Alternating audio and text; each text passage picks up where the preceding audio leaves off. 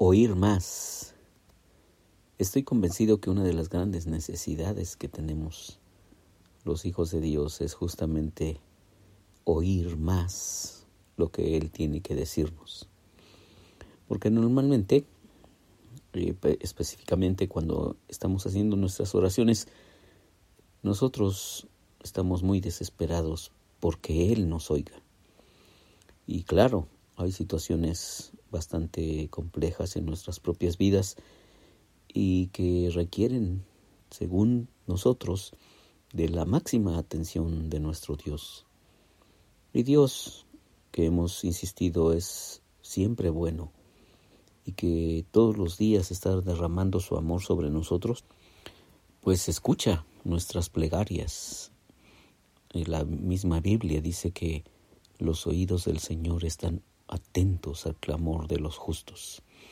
También dice, claman los justos y Jehová los oye y los libra de todas sus angustias. Este pobre clamó y le oyó el Señor y le libró de todas sus angustias. Sí, porque el Señor definitivamente que se deleita en oírnos. Le place a Él que nosotros hablemos con Él y le digamos las cosas que hay en nuestro corazón. Por eso nos insta.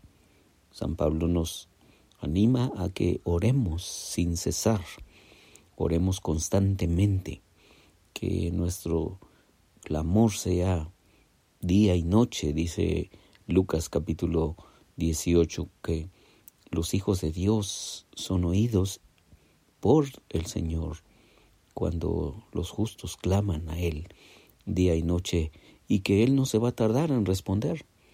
Todas estas son frases de la Biblia que nos impulsan y nos instan a estar hablando con nuestro Dios y externarle los deseos de nuestro corazón y el clamor de nuestra alma. Sin embargo, el otro del lado de la moneda también es súper importante. Es lo que le dijo el niño Samuel en esa historia de primero de Samuel, los primeros capítulos, de este pequeño que vivía en el santuario de Dios y que una noche justamente él hizo esta, esta petición, esta oración guiado por el sacerdote Elí. Y la oración fue simple, las palabras fueron sencillas. Habla, Señor, que tu siervo oye. Es por eso que creo que sí necesitamos nosotros afinar nuestro oído y afinar sobre todo, sobre todo, nuestra voluntad de oír a Dios. Y en algún momento también ser suficientemente perceptivos de lo que Él quiere decirnos, porque Él está siempre hablándonos. Él tiene muchas, muchas formas de hablar. Los profetas del Antiguo Testamento tenían una frase clásica y era su carta de presentación cuando ellos traían un mensaje, ya sea a su sociedad, a su pueblo, a los sacerdotes o a los reyes. Su carta de presentación era así ha dicho Jehová, así ha dicho el Señor. Y ellos sabían lo que Dios había dicho porque habían tomado el tiempo suficiente para oír a Dios. Sí, se requiere por, por sobre todas las cosas una suficiente madurez, pero también se requiere suficiente humildad y se requiere una grande voluntad para escuchar a Dios, porque Él tiene cosas muy importantes que decirnos, solamente que nosotros no siempre tenemos el suficiente tiempo para escucharlo y ser suficientemente sensibles a lo que Él quiere comunicar. Habla, Señor, que tu siervo oye. Una frase que retumba en los días más oscuros de la historia israelita, cuando eh, se necesitaba justamente un profeta alguien que hablara en nombre de Dios, alguien que explicara la palabra de Dios.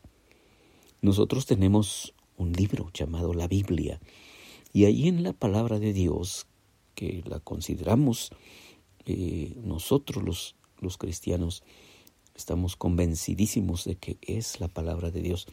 Allí encontramos lo que Dios quiere decirnos.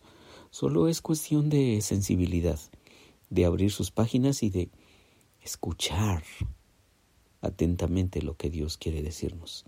Y Él, Él siempre quiere hablarnos a través de su santa revelación, a través de su santa palabra. Pero en este momento de la historia de Israel, cuando el niño Samuel es apenas un, un pequeño que está allá en el santuario de, de eh, Israel y que él todavía no conoce muy bien la voz de Dios, entonces se hace necesario que haya alguien que explique lo que Dios quiere decir. Y por eso el sacerdote Elí le dice a este pequeño, mira, la próxima vez que oigas tu nombre, cuando alguien te diga Samuel, Samuel, entonces tú lo que vas a decir es, habla Señor, que tu siervo oye. Y fue lo que hizo ese pequeño niño, que cuando Dios volvió a hablarle, entonces él dijo, habla Señor, porque tu siervo oye. Y Dios, Dios le dijo toda una serie de cosas que vendrían sobre su pueblo, pero específicamente sobre la familia del sacerdote Elí, porque él se había equivocado en tomar unas cuantas decisiones que no estaban siendo acordes con lo que Dios quería de sus sacerdotes. Entonces, Dios tenía un mensaje para el niño Samuel, para, para también el profeta, el perdón, el sacerdote, pero había que escucharlo. Sí, había que estar suficientemente humilde y receptivo para que Dios dejara oír su mensaje. Y es lo que necesitamos tú y yo, suficiente humildad Dios resiste a los soberbios y da gracia a los humildes, dice la Biblia. Y cuando nosotros reconocemos nuestra grande necesidad de escuchar lo que Dios tiene que decirnos y también reconocemos que lo que Él tiene que decirnos es mucho más importante que lo que tenemos que decirle nosotros. Entonces, creo que estamos en un grande camino para escuchar a Dios en las diferentes formas en las que Él se comunica.